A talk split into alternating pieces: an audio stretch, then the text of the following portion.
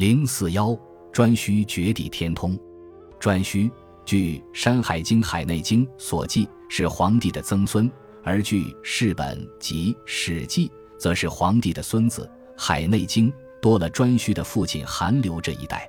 据说黄帝的儿子昌邑哲降到弱水来居住，生了韩流。韩流是一个形状奇怪的人，长梗子、小耳朵，人的脸，猪的嘴巴，麒麟的身子，两条腿是偏生在一起的，足也像猪的足。他娶了闹子氏的女儿阿女做妻子，就生了颛顼。《说文》卷九说：“颛头颛锦帽，顼头像须锦帽。”二字合起来看。就是一副小头锐面的光景，颛顼的得名大约由于形象有几分像他的父亲吧。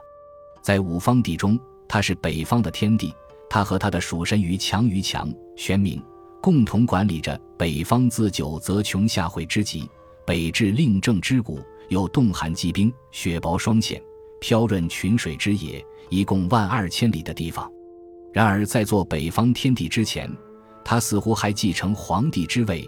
做过中央天地，也就是宇宙的最高统治者，有两件事说明他是曾经担任过这个职务的。一件事，《国语·周语》说：“星与日辰之位，皆在北为颛顼之所建也。”你看多了不起，连星与日辰之位都是颛顼之所建，他不是宇宙的最高统治者还是什么？第二件事就更了不起。更能说明他的神职，那就是绝地天通。绝地天通是中国古代神话中的一件大事，各书都有记叙。我们在前面世界的构成节里已经说过了，说他是变相的阴阳二神开天辟地的神话。颛顼能教众，离二神开天辟地，他岂能不是宇宙的最高统治者？从历史化的神话这个角度来考察，绝地天通又是和黄炎斗争。蚩尤鼓励被压迫的苗民起来和皇帝做斗争，神话有密切关联的。书旅行说，蚩尤为始作乱，言及于平民，罔不寇贼，吃役奸鬼，夺壤缴钱。苗民服用灵，之以刑，为作忤虐之刑，约法杀戮无辜。原始因为义二浊情，月资厉行，并至网友差辞。民兴虚见，民民愤愤，往忠于信，以复祖盟。女为庶禄，方告无辜于上。上帝兼民，网友心相得，行发文为兴。皇帝哀今数禄之不孤，暴虐以威，恶绝苗民，无事在下，乃命众离绝地天通，王有降格。这是一段历史化的神话，文字也确实是西周时代的古文。是周穆王叫他的刑狱官吕侯做的。由于文字古奥，又涉及到远古的历史和神话，历来著家都没有确切的解释，我们也只能从神话这个角度来解释其大概。前一段大意是说，由于罪大恶极的蚩尤作乱，把下方的平民都带坏了，跟着蚩尤干了许多坏事。苗民是黄帝和颛顼的后裔，《山海经·大荒北经》颛顼生头。头生苗民，起初还好，并不听从蚩尤的山火，但是禁不住蚩尤制作了五种残虐的刑法来威胁惩罚他们。后来这些神的子孙也就渐渐是非不明，跟着蚩尤做起乱来，于是就把先前众神和苗民之间定的盟誓全都轻覆了。后一段大意是说，由于苗民伙同蚩尤作乱，声势浩大。许多在叛乱中无辜受害者纷纷起来向上帝控诉苗民的罪恶。上帝考察苗民，果然没有丝毫心相得，而行路发文，则莫非心悔。上帝哀悯被害者的无罪，决定用严威的手段来报复苗民，扼绝他们，使他们在下方渐趋灭亡，没有后嗣。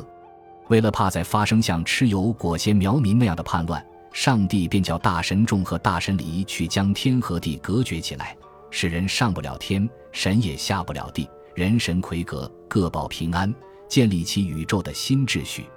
文中所说的皇帝，实即皇帝，也就是上帝的意思。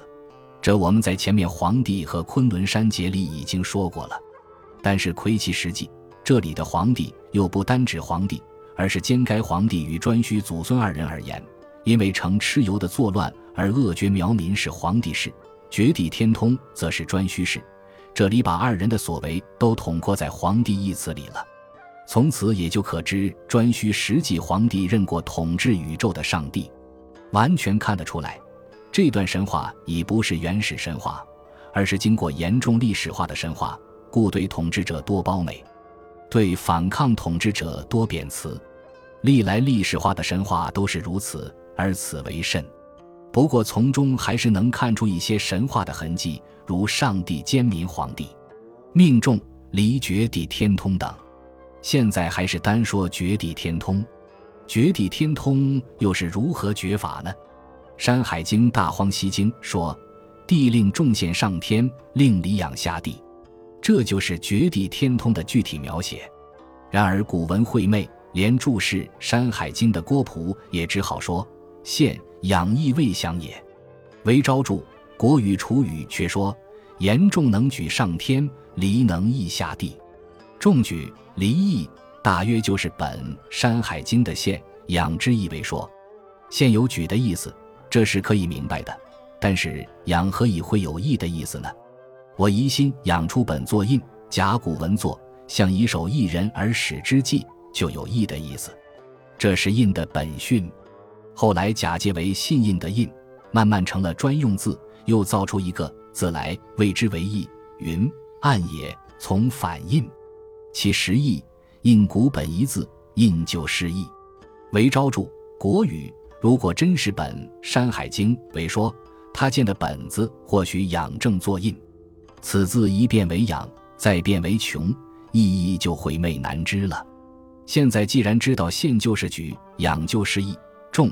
离二神做的绝地天通的工作就不难想见了，必然是其中一个两手托着天，尽力往上举；另一个则两手撑住地，竭力朝下。这样天和地就愈分愈开，终于彼此远离而成为隔绝的状态了。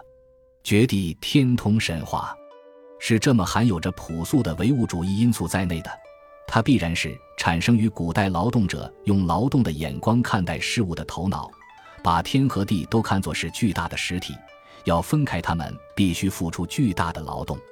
重举离异，不但是巨人式的工作，也显出大力士的威风。古代劳动人民通过神话幻想，在这类神人身上赋予了他们自身的改天换地的英雄气概。但是天地远魁，神民不杂，从这样的神话的折射中，另一方面也间接反映出原始社会的告终。第一次阶级大划分的阶级社会开始了。